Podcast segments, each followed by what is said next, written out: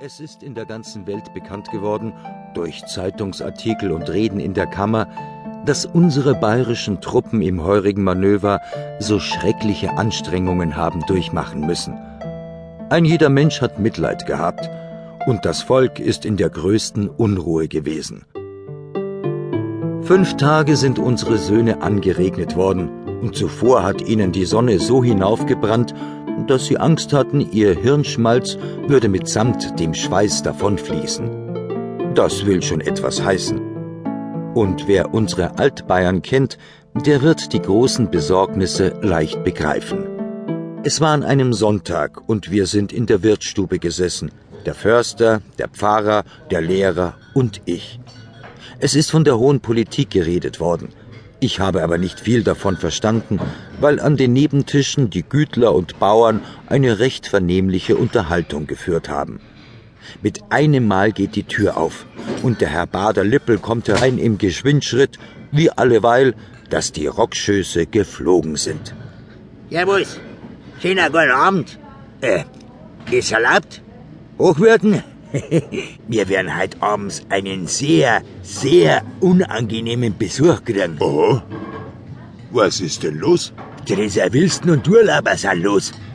Wie ich mich von meinem schwerkranken Patienten ins Wirtshaus hinüber begeben hab, ist die ganze Rotte Cora beieinander gesessen. Mehr als 20. Unser Hofbauern Peter äh, natürlich mittendrin. Einen solchen Lärm haben's vollführt, dass sich kein anständiger Mensch nicht hat halten können. Ich, ich bin ja gleich wieder umgekehrt. Im Hausgang habe ich einen Kramer getroffen.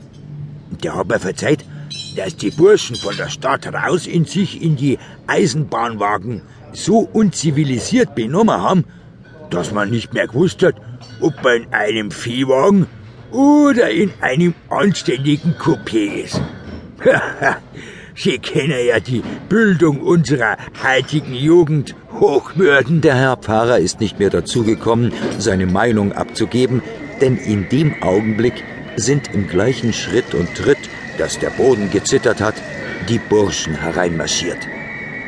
Voran einer mit einer Ziehharmonika, hinterher der Hofbauern Peter in der blitzblauen Uniform der schweren Reiter, dann noch drei oder vier Infanteristen und die anderen im Zivil mit der Soldatenmütze.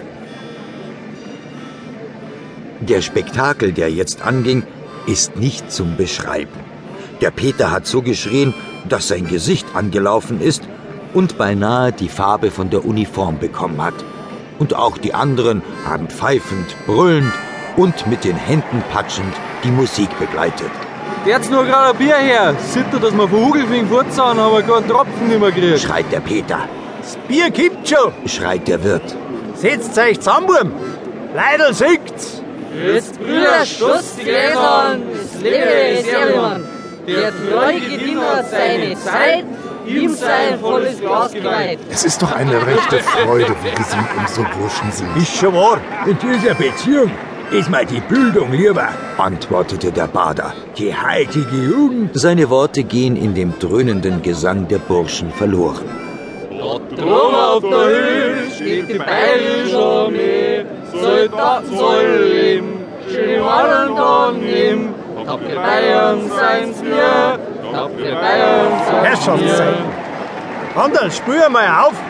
Der jetzt den Tisch weg, jetzt wird tanzt. Wo sind denn die Kugelmenschen? Einer damit! Im Nu sind ein paar Tische weggeräumt und jetzt geht's dahin, schnackelnd und schleifend im Walzertakt. Aus der Nachbarschaft kommen noch einige Dirnen und bald ist in der Wirtsstube die schönste Tanzerei im Gang. Der Hofbauern Peter beteiligt sich nicht daran. Ich glaube schon deswegen, weil er sich von seinem Säbel nicht trennen mag. Er macht sich an unseren Tisch und setzt sich neben den Bader, der sehr entrüstet zum Förster hinüberblinzelt, weil ihn der Peter gelassen in die Bank hineinschiebt. Gut, Herr Kirschner, heint ist Zünfte. Ja, gut seid's beieinander. Weil Herr Pfarrer habt schon vertrieben. Äh, wo kommt's denn her? Von Hanau her. Gestern sind wir verladen worden und heute früh sind wir auf Weilbach gekommen. Da haben wir einen Abschiedstrunk gehalten und nachher sind wir auf Redelbach. Da haben wir Bier ausgespült.